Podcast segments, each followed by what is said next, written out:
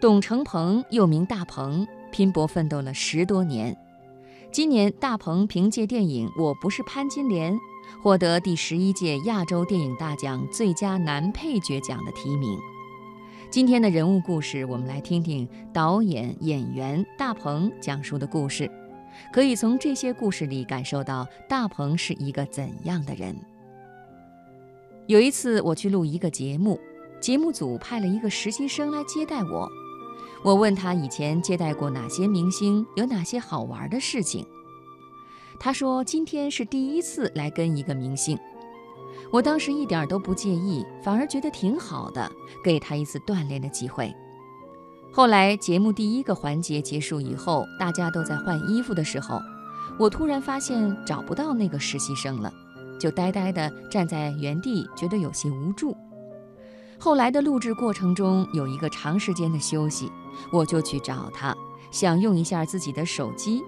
他把我拉到一个角落里说：“对不起，手机被摔坏了。”我说：“没事儿，摔了就摔了吧，你肯定也不是故意的。”他说要赔我一个新的，我不可能让他这么做。我劝他不要总想着这件事情。下午进行到另一个环节的时候，我想喝口水。结果他递给我的杯子里装的是开水，我被烫到了舌头。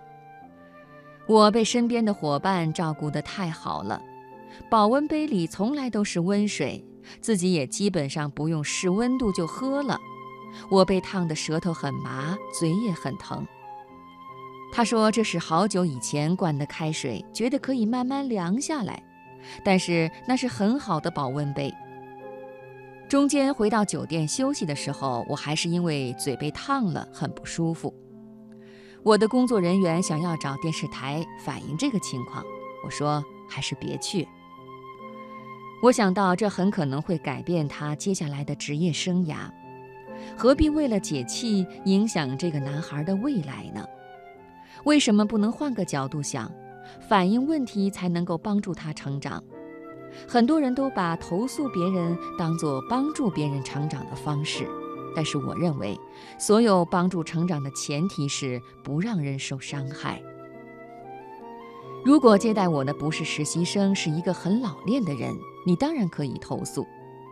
但是对一个实习生来说，你让他留住，再给他这个机会，就是帮他。我想他会懂得这份善意的。类似的事还发生在《煎饼侠》的剧组中。我第一次做导演，特别羡慕别的导演都有监制，监制会提出很专业的意见，帮助导演完成作品。这一点上，我觉得自己很悲情。导演团队是我自己组建的，其中有一个年轻人之前投过简历给我，对电影毫无经验，但是非常有热情，肯做最脏最累的活儿。我还远赴香港，找到一位在业界帮助过很多人的专业人士。他自己已经是成熟的导演，已经很久不做副导演了。我求他帮我，他来了。电影开拍之后，可能是因为地域文化差异，香港导演的工作开展的并不如预期那么顺利。有工作伙伴很心疼我，他们让我把自己从香港请来的副导演换掉。但是作为我这样性格的人是没有办法面对这样的事情的。那个时刻，我突然觉得自己变成了一座孤岛，所有的人都心明眼亮，让我必须做出这个决定。我觉得自己被孤立了。我的工作团队先与我和香港的导演沟通，说：“您先回去吧。”香港导演给我发了一条长长的微信，要和我再好好聊聊。我握着手机，看着这条微信，很想回他说：“好，我们聊聊。”但我周围的人说：“你不要回，你一回就一定要聊，一聊你就会心软。”我没有回他。那个副导演从北京回了香港。我的这一举动在大家看来是一种霸气，是敢于对不合适的人说不，被所有人称赞。接下来的工作气氛又重新回到了正轨，但是那几晚我还是有持续失眠的情况。我到现在都觉得对不起那位导演，他也同样为《煎饼侠》做出了很大的贡献，只不过是否适合是更重要的事。写这个故事，并不是为了说我曾经经历过多么纠结的时刻，而是我想起我可以狠下心请香港导演离开，但是团队中有个第一次做电影、一腔热情多于工作经验的年轻人，他陪我走到了最后。他的能力肯定是不及香港导演的，但我认为应该给他一个机会，完整的接触一次电影拍摄。否则，他接下来的职业生涯就会发生变化。你是否被别人恶意对待过？我不太能觉察到一些不好的东西。很多事情都是照镜子，你付出了，别人也会回馈。你想别人坏，别人就是坏；你想他好，他就是好。每个人对事情的理解都不一样。我知道世界一定有恶，也不是每个人对我都是喜欢和善意的，但我似乎从来都没有觉察过。我在心里总给一些人留台阶，为他们找到最合适的理由。